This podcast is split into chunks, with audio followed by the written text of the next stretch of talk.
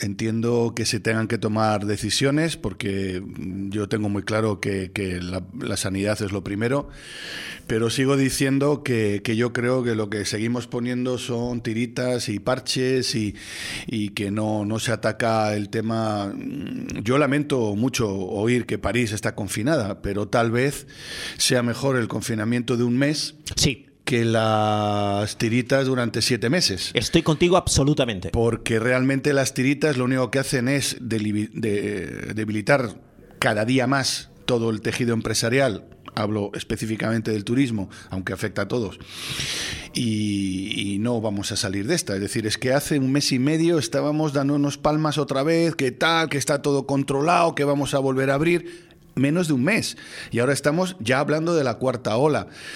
Esto es imprevisible, las vacunas no avanzan, eh, se, se está diciendo por activa y por pasiva si realmente se quiere trabajar en ello que, el sector eh, turístico debería de ser catalogado como sector estratégico a la hora de, la distribución de las vacunas, porque si, desde luego vamos muy, muy, muy, muy lentos y lo que va a ocurrir es que vamos a llegar al verano, supuestamente, y siempre bajo la hipótesis, nos vamos a encontrar con que la cuarta ola ya habrá pasado, a lo mejor está llegando la quinta, esto no lo sabemos. Es que hablan, estoy leyendo la información, hablan de una cuarta, de una quinta, de una sexta ola. Claro, claro, a ver, pero, pero Lorenzo, si es que eh, lo llevamos diciendo todos los que más o menos hablamos en voz alta tomando un café. Esto es una montaña rusa. Es decir, una montaña rusa, el carrito sube, luego baja, luego vuelve a subir con el mismo impulso, luego baja.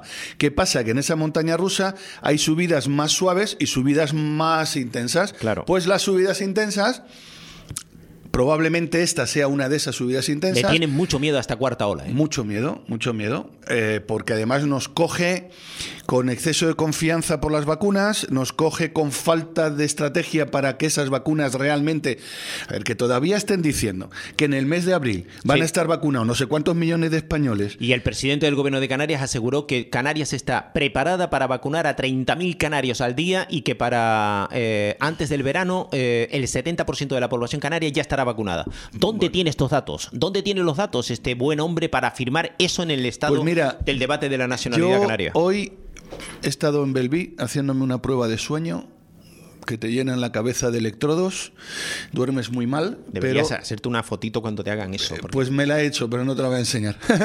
pero, ¿Sí? ¿Te la has hecho? sí, sí, sí, te llenan los cables. Hay que descansar, hay que descansar, intentar dormir. Claro, por eso me he hecho la prueba de sueño, porque por alguna razón no, no estoy descansando demasiado bien últimamente. Entonces, yo me imagino que el presidente del gobierno habrá hecho una prueba de sueño también y le habrán puesto la cabeza llena de electrodos y habrá dormido mal. Porque a mí, este hombre no a mí no me salen las cuentas, ¿eh? a mí no me salen las cuentas, pero no es el único, ¿eh? O sea, más allá de que sea nuestro presidente, ah, al, cual, al, cual, respeto, por supuesto. no es el único que lanza globos sonda Titulares. Como, como, exacto, tú que eres periodista, eh, busca el titular para que mañana el periódico, la radio, la televisión diga el presidente del gobierno anuncia, este es el titular. Sí, pero no se dan cuenta ¿No se dan cuenta que se coge antes a un mentiroso que a un cojo? De toda la vida. A ver, ¿cómo es posible que salga la ministra de Turismo, con todos mis respetos, bueno, industria, turismo, tal, tal, tal, diciendo que van a conseguir 40 millones de turistas en el 2021, que es la mitad de los turistas que vinieron en 2019? Y se queda tan pancha y se queda tan a gusto. Tú, tú, eh, eh, ante esa afirmación de la ministra, ¿qué pues valoración haces? O sea, está mintiendo claramente que, la ministra. Que Dios me perdone y ella también. No sé qué habrá fumado. Vale. Pero no era bueno. No era de buena calidad. No. Es que es imposible. Descartamos Ahora por lo mismo es completamente imposible. 40 millones de turistas para España. No llegamos a las vacunas. Eh, el tema del pasaporte se va a convertir en un arma arrojadiza entre unos y otros. Que si hay agravios comparativos, que si hay discriminación, que si hay no sé qué, que si hay no sé cuántos. Bueno, no lo sé. El caso es que, eh, a ver, que no hay cama para tanta gente, que no hay vacuna para tanta gente, que no hay ritmo de vacunación para tanta gente, que, que el turismo, los trabajadores del turismo que serán esenciales en verano se van a enfrentar a una situación supuestamente, ¿eh? hablo de hipótesis, o sea, en un escenario en el que, pues como se pretende en Semana Santa, es decir, no pueden moverse los españoles entre sí Pero, como decía el otro día alguien en la televisión, decía, usted es de Madrid, se coge un avión a París, bueno, ahora a París concretamente no, se coge un avión a Berlín y de Berlín se coge un avión a Valencia y usted puede viajar a Valencia. Ahora, de Madrid a Valencia directamente no puedes viajar. A ver, a ver, explica esto, porque Sí, sí, sí. la trampita es buena, ¿eh? Literal, O sea, literal. Yo me voy a París. A París no porque está confinado. Ah, vale, yo me voy a Berlín. A Berlín. Vale, sí. yo vuelo de aquí o de Madrid. eh, sí, venga, Sí, nos igual. vamos a Berlín. Y en Berlín hay un vuelo que ¿Que va a Valencia? que va a Valencia o a Baleares, yo qué sé. Sí, sí, o a Canarias. O a Canarias. Dice, venga, lo cojo. Sí. Y nadie me puede decir, No. no. pero porque- siendo español. Siendo español, sí, sí, sí. Porque el origen, el origen es eh, un, país, es un país extranjero. Entonces, hasta ahí llegan las incongruencias. O sea, de hecho, se está tirando todo, Es un país todo el sector turístico se está tirando al cuello porque no lo entiende. Es que, ¿cómo demonios entiendes que pueda venir un alemán a España y no pueda viajar un, uno de Castilla-León a, a La Rioja? Es que ojito, no se entiende. ojito, Enrique, porque eh, lo de que el alemán viaje eh, y lo de que el británico viaje lo tenemos ya eh, que poner entre comillas, ¿no? Porque Alemania y Reino Unido toman duras medidas para evitar viajar al extranjero, multas de hasta 6.000 euros ¿eh? para los turistas que, de- que decidan eh, disfrutar de, por ejemplo, las excelencias de España. Eh, cuidado, porque esto también nos hace muchísimo daño.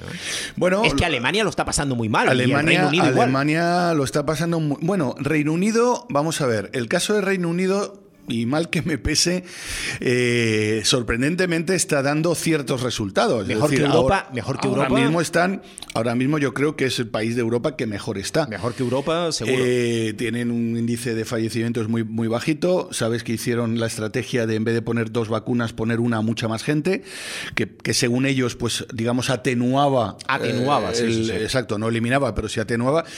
Bueno. Y una de dos, o están, eh, o están a contrapié y están en la parte baja de la montaña rusa, y dentro de un mes están como está Alemania, Vete tú a saber. como no lo sabemos, como no lo sabemos, pero en Pero este, en ahora, este a momento, día de hoy, está- en está este mejor. momento, yo te voy a decir una cosa. Insisto, mal que me pese y, y lo siento por los que estamos afectados, yo me incluyo. O se hacen barbaridades de este calibre, de multas de 6.000 euros por moverte de, en la foto, O el confinamiento de un mes, como se ha hecho o en- esto no o sirve para nada. en París. No sirve para nada, no sirve para nada, porque cuanto más te confinen, más sensación y necesidad tienes después de expansionar. Con lo cual, en cuanto te den, que ya, ya ha pasado varias veces, Claro. en cuanto te den el pistoletazo de, como, como dijo nuestro amado presidente, hemos vencido al virus, ¿te acuerdas? En junio del año pasado. Frase lapidaria. Hemos vencido al virus, vamos a salir a celebrarlo. Y salimos. Pues imagínate los 23 millones de parisinos saliendo a celebrarlo. Claro, Pues, pero es que lo que has dicho tú, eh, en París se toma una decisión dolorosísima. ¿No? El Elisio toma una decisión dolorosísima. Confinar París. ¿Qué es confinar Francia? Eh, Sí, desde bueno, luego. eh, eh, son por un, la montón de millones vale, de pero por la importancia de París, ¿no? París. sí, sí, o sea, confinas París un mes y son 23 millones. Mm. ¿eh? Lo que abarca París, todo el, eh, eh, todo ese, eh, esa gran ciudad, esa gran metrópoli, pues 23 millones de parisinos, un mes confinados. Y aquí el gobierno ya está hablando de el toque de queda a las 8. Claro, esto es una tirita. Porque la, la verdadera decisión importante es la que toma el Elisio. Decir, no, no, no, yo no me ando con tiritas. ¿Qué pasa con París? Pues que está desbocado esto, ¿eh? que no lo controlamos. Un mes de confinamiento. Un mes de confinamiento. Luego resulta que cuando termine el mes, pues, oye, eh, pueden lo- salir. Pues, Y venga. los toques de queda, yo personalmente, como ya he dicho al principio, para el turismo es demoledor, es la puntilla, pero personalmente no, no tengo muy claro que sean realmente eficaces, porque si ya está bastante... ¿Qué mejora la situación? Eh, ahora estamos eh, hasta las 10, ¿no?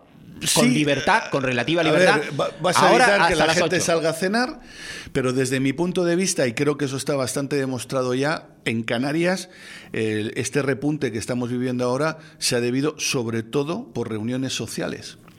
Familiares, etcétera, si tú, no vas a, si tú no vas a permitir a la gente que se mueva exteriormente, ¿tú qué crees que va a hacer? Moverse interiormente. Se llaman y dicen, Oye, "Mira, como no quedamos en- podemos salir, veniros para casa. Quedamos, pa- eh, y quedamos a ver aquí. quién controla en una vivienda particular si hay 6, 8 o 28. Salvo que los denuncien, claro. Claro, salvo que esto se convierta en un estado similar a la Gestapo alemana Claro. de la Segunda Guerra El vecino de abajo, el pues vecino de arriba, el vecino- que dice, mira, que son... Oye, hay ruido, oigo gente, aquí hay cachondeo, aquí hay- hay, varios coches aparcados, hay etcétera, 20 etcétera, personas, ¿no? claro. Entonces, no des bueno, mi nombre, pero vente para acá. Yo el otro día tuve que recoger a unos huéspedes a las 10 de la noche en el aeropuerto, llevarlos a Bajamar y de Bajamar volver a mi casa. Calculo que sobre las once y media de la noche estaba moviéndome en coche. Sinceramente, vi más coches de los que yo pensaba que iba a encontrar. A esa hora. Sí, sí, sí. sí. Con Sí, el toque sí. de queda. Sí, sí, sí. sí. Eso, e- esa misma pregunta me hice yo. Dije, bueno, yo tengo una razón, quiero pensar que todos los que estoy viendo por aquí tienen otra razón igual que la mía, ¿no? No, no, no tenía por qué pensar mal. Gente que estaba saliendo del hospital o, o taxistas que volvían Vale. a su casa, no lo sé. Pero todavía mucho coche a Pero esa había hora. mucho coche y ningún control. Mucho coche y ningún control. Eh, Sí, es para un monográfico, ciertamente, como tú me apuntabas. Eh, viajes entre islas, restauración, acampadas en Semana Santa. Bueno, ahora ya no sé. Eh, no, no, no, ahora, ya, no sé, no. Yo te iba a decir. noticia de antes de ayer, pero Claro, ahora eso, ya igual y con el toque de 24 queda horas, se ha ido 24 todo, horas, se ha ido todo al, al al guano, garete, ¿no? sí, sí, sí, sí. A ver, eh, yo- Viajar entre islas, complicadísimo, ¿eh? Yo, mm, lamentablemente, debo de sugerir a aquellos que nos escuchen que, que se queden en casa, porque, porque es que ya viajar entre islas va a ser un drama en sí mismo. Hasta ahora era razonablemente llevadero, pero ahora ya necesitamos PCRs, con lo cual ya suma coste, suma tiempo, suma eh, trastorno y demás. Y luego, además, que si realmente el toque de queda se, se institucionaliza, pues qué sentido tiene andar cogiendo aviones y riesgos innecesarios cuando, insisto, eh, perdón por la parte económica de todo lo que estoy diciendo, pero es que hay una realidad tangible y la realidad tangible es que debemos de restringir. Si tú a mí me preguntas, no estamos en esa situación, pero si tú a mí me preguntas si estoy de acuerdo con algo como el confinamiento de París, yo te digo que sí, porque creo que es la mejor forma de erradicar en seco o lo más en seco posible estos rebrotes que ahora mismo están disparatados. Se hizo en marzo de 2020 y funcionó. Lo que no funcionó es el después. La desescalada fue la que fue un auténtico desastre.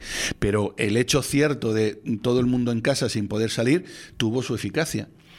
Lo que pasa es que luego hicimos mal los deberes, ¿no? Eh, un Y- oyente dice, ¿por qué en París sí al confinamiento y aquí en España tantas dudas? Eh, este gobierno de taifa, eh, este país de taifas, así es imposible tomar medidas y como ha dicho el experto, vamos de, de tirita en tirita, pone, de tirita en tirita. Pues sí, vamos de tirita en tirita. Yo personalmente creo, y voy a pensar bien en aquellos que nos dirigen, porque no me queda de otra, yo personalmente pienso que desde el primer minuto están intentando gestionar sanidad versus economía. Especialmente ya se han dado cuenta que el turismo representa más del 10% del Producto Interior Bruto y que es estratégicamente vital en nuestra economía. Pero eh, le digo al oyente, lamentablemente somos hoy por hoy el país de Europa que más dificultades va a tener para salvar la recesión, porque somos el que menos eh, tejido empresarial productivo tenemos. Con lo cual, incluso por debajo de Grecia, lo que pasa es que Grecia representa una economía mucho más pequeña que la nuestra, pero nosotros que somos de los cinco grandes de Europa, pues somos con mucha distancia la economía más débil y la que más va a sufrir. Hoy el Banco de España ya lo anunciaba. Aquí tenemos los datos, ¿eh? Hoy el Banco de España ya lo anunciaba, pero personalmente creo que incluso el Banco de España es especialmente optimista. ¿Vale? Entonces, bueno, eh, estamos intentando salvar los muebles, pero claro, salvar los muebles a base de que seguimos con fiebre constantemente, ¿vale? Y cada día nos duele más la cabeza y, cuando no nos duele la cabeza nos va a doler el estómago, es decir, no, no nos vamos a curar, así no nos vamos a curar. Otro oyente, por lo tanto, la Semana Santa, Muerta. Muerta y enterrada, al igual que quien da nombre a la Semana Santa. me da pena escuchar esa afirmación. Sí, pero... Dice el oyente, ¿eh? Dice el oyente. A mí también, a mí a también. mí también, y a pero mí también. Personalmente prefiero perder la Semana Santa y salvar el verano. Son cuatro días, ¿eh? Sí, bueno, a nivel, en la península es una semanita. Es una semanita. Semanita y pico, pero, pero bueno, iba a ser una prueba de fuego, a ver qué tal funcionaban las cosas, pero insisto, A nivel turístico, mm, muere la Semana Santa, viva el verano. ¿Tienes las, ¿Tienes las esperanzas puestas en el verano? Yo todavía sí. Pero no, pero no, muchas. pero no comienzos del verano, ¿eh? No, no, no. ¿Septiembre? No, es que eso ya Ah, casi no, no, eso ya casi es no que es verano. ya, claro. Eso Agosto. ya casi no es verano.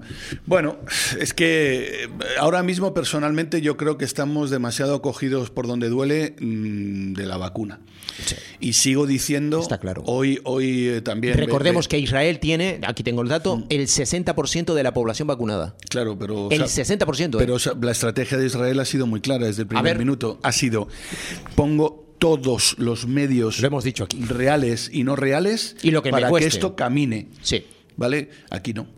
Aquí no. Con lo cual- El ejército no está en No. activo. No, no, no. Los voluntarios como yo no estamos en activo.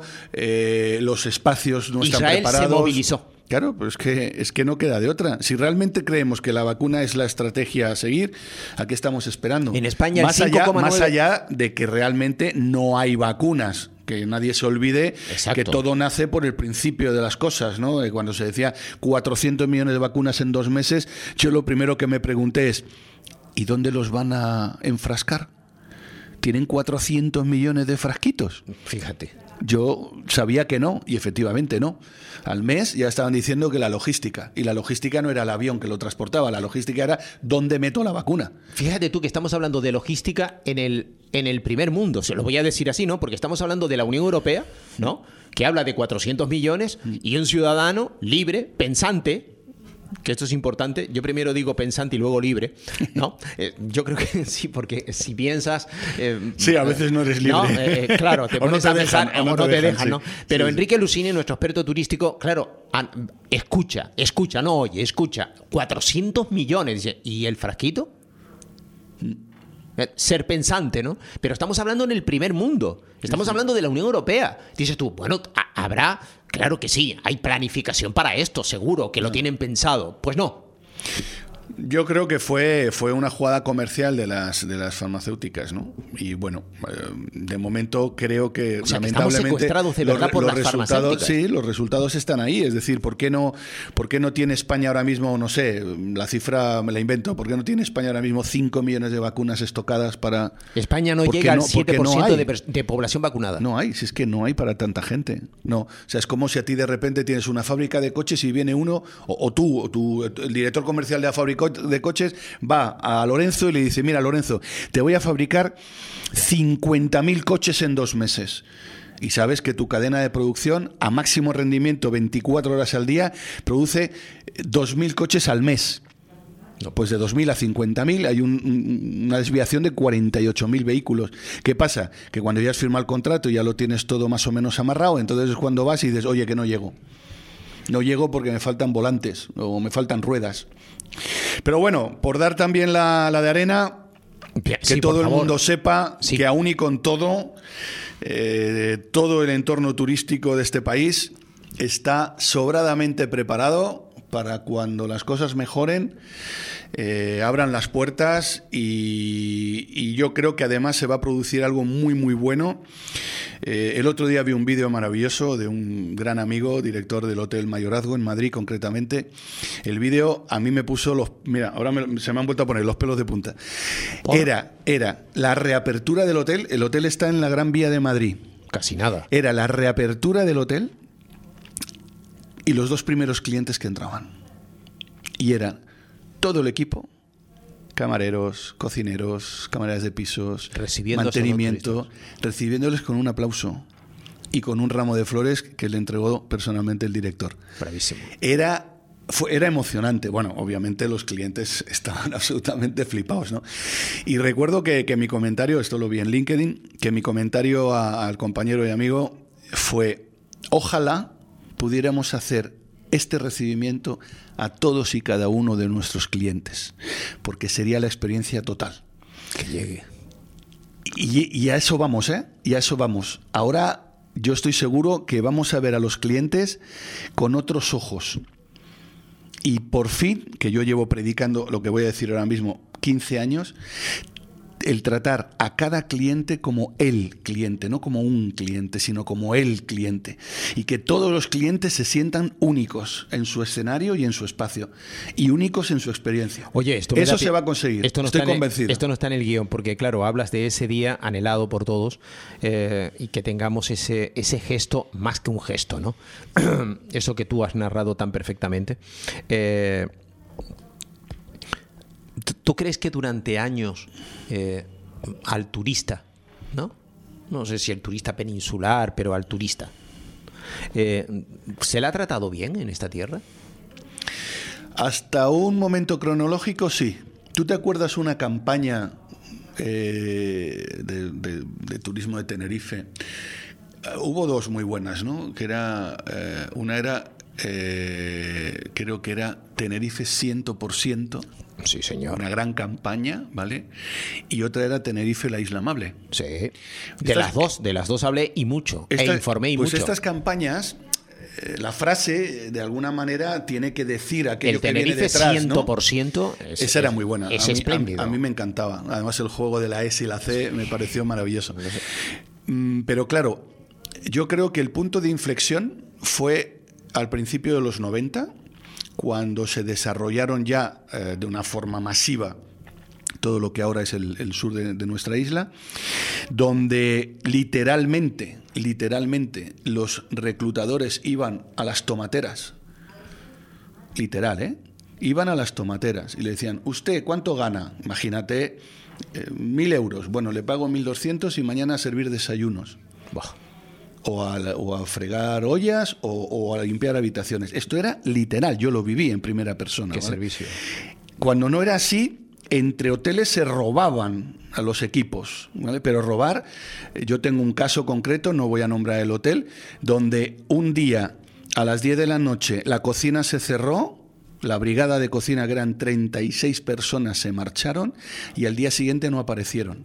Y cuando el director del hotel fue a preguntar dónde estaban, le dijeron que se habían ido toda la brigada entera a otro hotel a trabajar Guerra abierta. pero salvaje. Entonces, claro, eso que produjo, produjo una falta de profesionalidad en, las, en los equipos de trabajo, que eso repercutía lógicamente en esa en esa visión de, de- de- de entender al cliente. O sea, pasamos de el cliente es eh, eh, nuestro foco y aquello que, nos- nuestra razón de vivir, turísticamente hablando, a, bueno, este es uno más, perdón, que viene a tocar las pelotas, a darme trabajo y a incordiarme. Esto fue un, cambio muy rápido, ¿eh? demasiado rápido. Entonces, esa amabilidad natural, mm, lo veías en las recepciones, lo veías en, en- en los restaurantes, lo veías en todas partes, esa sonrisa, esa, ese canario de verdad, empezó a desaparecer. Y al desaparecer, el turista pasó a tener, bueno, una experiencia que si no fuera por el magnífico sol que tenemos y las magníficas temperaturas, pues desde luego por el servicio no destacamos precisamente. Durante muchos años, durante muchos años, un oyente trabajé en el sector turístico del puerto de Veracruz. Lo que está, lo que ha contado eh, tu amigo Lorenzo es la verdadera y pura realidad. Triste. Y sé que ha trabajado durante muchos años en el sector turístico. Triste, un abrazo. triste realidad Ya está que, retirado. que quizá ahora, que quizá ahora tengamos la enorme oportunidad de retomar aquel, aquel Tenerife Isla Amable. Ahora es el momento. Ahora es el momento. Qué bueno. Eh, bueno, pues hemos terminado con esta pildorita de vamos a intentarlo con esta inauguración de este hotel en la Gran Vía, ¿no? Sí, Eh, reinauguración o reapertura, reinauguración o reapertura, reapertura, sí, sí, lleva ahí- eh, sí. lleva ahí desde reapertura XIX, ¿no? y esos dos turistas que entran y son recibidos, ¿no? Con Mm. ese aplauso, con ese cariño, con ese ramo de flores por parte del director del establecimiento. Claro, son turistas, vienen a dejar dinero, pero si eso lo, lo extrapolamos a Canarias cuando todo esta, toda esta pesadilla termine, ¿no? Y lleguen los turistas, porque los turistas se han enamorado de Canarias. Y hay un turista. Que no se te olvide, fiel- Lorenzo, vienen a ser felices. Bah, maravilloso, eso es un eslogan también. El turista viene a ser feliz, ¿no? Y si... Y en nuestra mano está. Y perdón, pero el ejemplo que ha puesto Enrique, ¿no? ¿Cuánto ganas? Mil. Pues te pago mañana mil quinientos. Y a servir desayunos. Esto era así, ¿eh? A primera hora de la mañana el turista ya deja de ser feliz, ¿no? Porque dice... Bueno, digamos que está en manos, eh, durante un tiempo estuvo en manos de alguien que seguía siendo muy amable, pero con muy poca capacitación. Claro, pero era Luego amable fue, por lo fue menos. ganando en capacitación y fue perdiendo en amabilidad. Fíjate tú, fíjate tú. Sí, sí. Fíjate tú, yo, claro, viajas a un país exótico donde obviamente no puedes pedir peras al olmo, ¿no? Donde el servicio a lo mejor es muy rudimentario, pero la amabilidad, porque eso me lo han contado muchos que han Eso viajado está- mucho y tú también. Dices tú, oye, tú valoras la amabilidad. Sí. Sabes que el servicio no puede ser un top 10. Dices tú, no. No, y para hacer lo mismo necesitan a cuatro en vez de a uno. ¿no? Exacto, pero esa amabilidad que lo dan todo para que tú lo tengas todo, ¿no? Diciendo, mire, Sí, ah, sí. aquí Pero porque su foco es el cliente, no te olvides, ¿eh? O sea, Correcto. su foco es este tío ha venido a mi casa y este tío tiene que ser feliz porque en ello pongo mi empeño. Correcto. Y siendo feliz él, soy feliz yo. Maravilloso. Es que es La así. cuadratura del círculo, vaya. Es así, es así. Qué alegría siempre. eh, A ver, a ver, a ver, a ver, a ver, a ver, a ver, a ¿Qué ver, a ver, a cuentan? ver. ¿Qué nos cuentan? Sí, porque Están ha llegado, ha llegado. Sí, sí, sí, están animados. Dice: Estando de jefe de reservas en el San Felipe, me salía al mostrador de recepción para disfrutar de los clientes. Lo mínimo que veía, lo mínimo que veías era, eh, eran smokings, eh, smoking, bisones. Claro, la época dorada del puerto de la Cruz. Sí, sí. Eso quedó yo atrás, ¿no? Eso ya. Sí, quedó. bueno, pero, pero también es cierto que la hostelería ha cambiado. O sea, es decir, el perfil del cliente ha cambiado. Eso, eso tuvo su época, años 60, años 70, pero bueno, luego la gente Pero se fue salía a poco- la recepción a disfrutar, Eso, esa es la a parte, esa es la- de los clientes. Esa es la parte que se fue olvidando. Sí. ¿Vale? Se fue todo como procedimentando y todo como enfriando. Correctísimo. Entonces, esa parte, porque, a ver, hay que entender, el, el Hotel San Felipe, un hotel grande, eh, con muchos clientes. Ni lo puedes hacer con todos, ni con todos a todas horas. La pena es que cuando sí lo puedes hacer, no lo hagas. Correctísimo.